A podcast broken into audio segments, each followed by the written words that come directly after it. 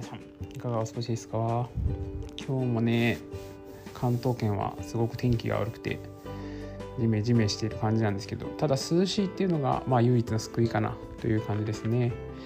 でですねオープニングのあのこの番組の趣旨説明をオープニングに入れていけばいいんじゃねえかと思い始めちょっと今回ぐらいからオープニングに突っ込んでいこうかなというふうに思います。番組の趣旨説明っていうのはいつもやってるんですけど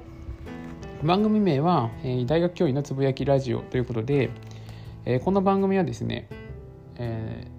ー、有機化学を専門としている大学職員の私がですね、え研究をライスワークとしてその他の人生での勉強をライフワークとして、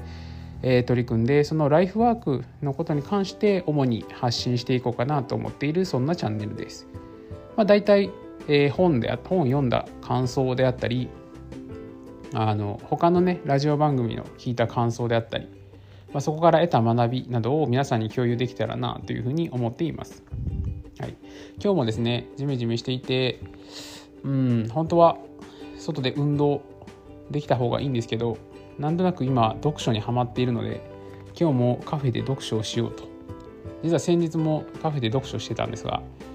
今日もねなんかすごい贅沢な感じがしていや本当はもうちょっとちゃんといろいろ仕事しろよってこと思うんですけど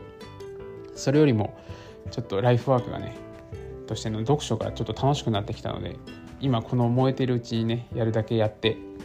まあもし飽きてしまったらやめればいいんじゃないかと思っているわけです。はい、ということで本編で、えーと、今回も、えー、おすすめ本で今回はえっ、と前回前々回と Kindle Unlimited ではないものをご紹介したんですが今回は Kindle Unlimited からの紹介になります。それでは本編へどうぞ。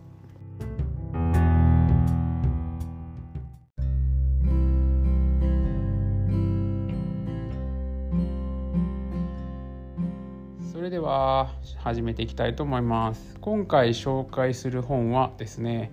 実はだいぶえっと、僕全然その年代とか見ずにあの読んでいたので古いとか新しいとか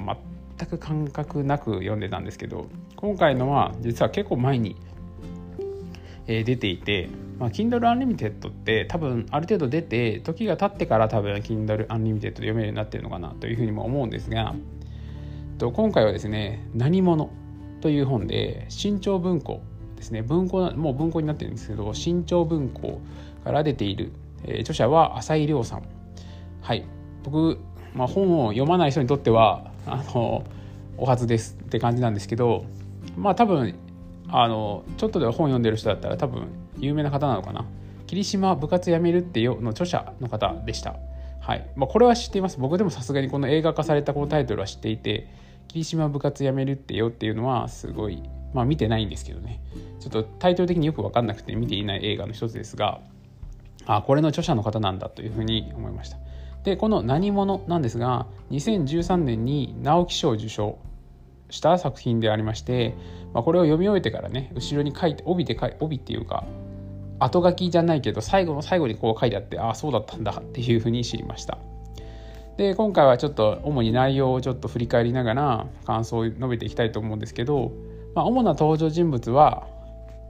5人。あいや6人ですね。失礼しました。6人です。メインとなる4人といやまあメインとなる5人か。とあともう1人ですね。じゃキーパーソンがいてもう1人ガヤじゃないですけどもう1人いるっていう感じですね。あともう1人ぐらい出てくるんですがその子は本当に1シーンしか出てこないのでまあありとして。まあ主な登場人物は6人。キーパーソンは6人ですね。で主に5人がえー、ちょっとこう話のストーリーを展開していくんですけども、えー、まあ、これはですね、まあ、見事な伏線回収でしたね最初の「何者」っていうタイトルの伏線回収が見事だなっていうかやっぱりまあ素晴らしい作品なんだなと思いました。はいまあえー、今回、えーと、この話この話は基本的には就活をする学生大学生がメインになって就活をしながら就活にこう取り組む姿勢とか実は一緒に話し合ってね4人とか5人で話し合ってやってはいるんですけれどもそれぞれがそれぞれ違う方向を向いていてそれぞれがそれぞれ悩みを抱えているんだけれどもあのそれをこうなるみんなにこう悟られないようにこううまくこう立ち振る舞っていて結局みんなこう装っているんですね何者かを。でそれの中でまあ一人がまず最初にそれに気づいて「なんだこれは」って言って話が急激に展開が進んでいくんですけれども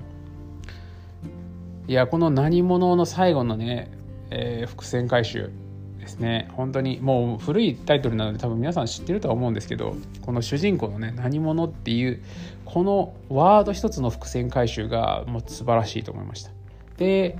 これその何者の伏線回収の一番の重要人物が二宮というキャラクターなんですけれども二宮はまあなんか自分昔の自分をなんか想起させるなっていうふうに思いました。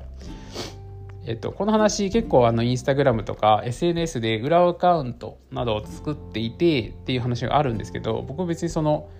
裏アカウントとか、まあ、SNS をほとんどやっていなかったので作っていなかったんだけどもあの二宮っていうキャラクターがですねこう一歩引いて見ていてなんかその周りの人がこう努力していることをちょっと鼻で笑っている感じで僕は鼻で笑ってるわけではないけれどもなんかその傍観者としてうんそんなことなんで一生懸命やってんだろうとかちょっと思ってしまうようなタイプだったんですね。まあそれで言うともう一人出てくる高吉っていうキャラクターがいるんですけどこれ下の名前なんですけどね高吉にもちょっと親近感湧くなっていうふうには思います。うん、だからなんだろうこの登場人物の中で結構あそういうとこあったかもとかなんかそういうふうに感じさせてこうすごいこうどっぷり世界に入っていける本でした。で最初にやっぱかっこ悪い自分をさらけ出せるかどうかっていうのがあって僕ももうアラフォーなのでアラフォーになってこんなかっこ悪い自分ですよってなかなか他の人に言うって難しくてやっぱりね素のところは出せないところはあったりするんですが前回のね歴史思考から考えれば40なんでまだまだだろうということでまあ、出して言いけれたら、まあ、変なところは隠さずっていうか飾らず素の自分として誰かに認めてもらえるっていう風になっていこなれたらなというふうに思います。で僕はでも世間一般に言われる人の就活っていうのを実はしていなくてまあちょっと特殊な人間なんで他の人より感情移入は弱くなってしまうのかなとも思ったんですがそれでもどっぷり疲れましたね。うん、ただこういう葛藤とかね何かしら一生懸命なんだって考えたらその僕は就職活動をしていなかったけれども今学生がね自分の研究室にいる学生が就職活動しているので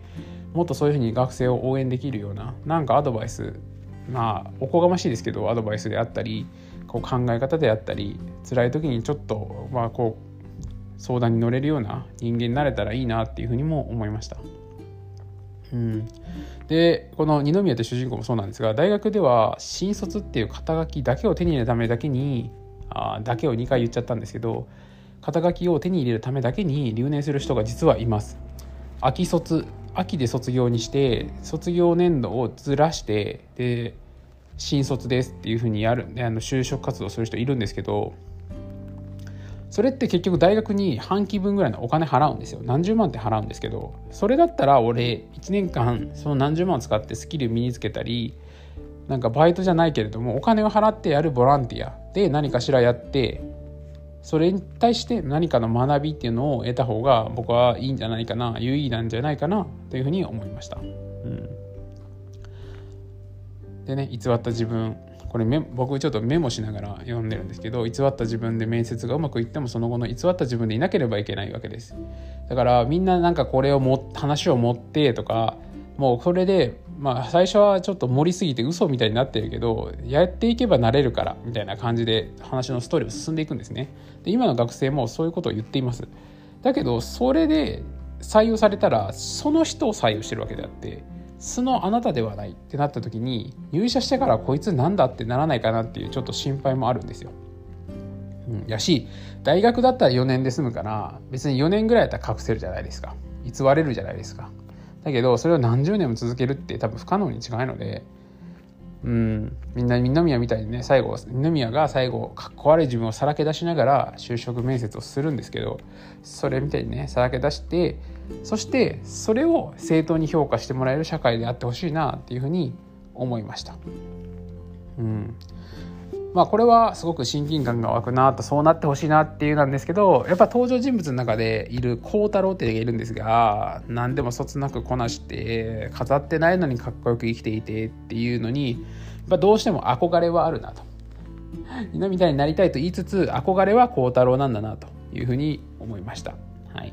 というようにですね結構何て言うんですかねやっぱ就職活動を終えた学生さんも多分すごいグッとくるだろうしなんか古臭くないです。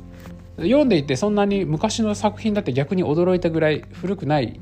感じがして今読んだらさらにもっとああ分かるってなる人がたくさんいるんじゃないかなという本でした。なのでめちゃめちゃおすすめです。はい。タイトル「何者？で」で、新潮文庫さんから出る浅井亮さんが書かれた本になります。はい。皆さんもぜひ一度、えご拝読ください。それではまた。バイバイ。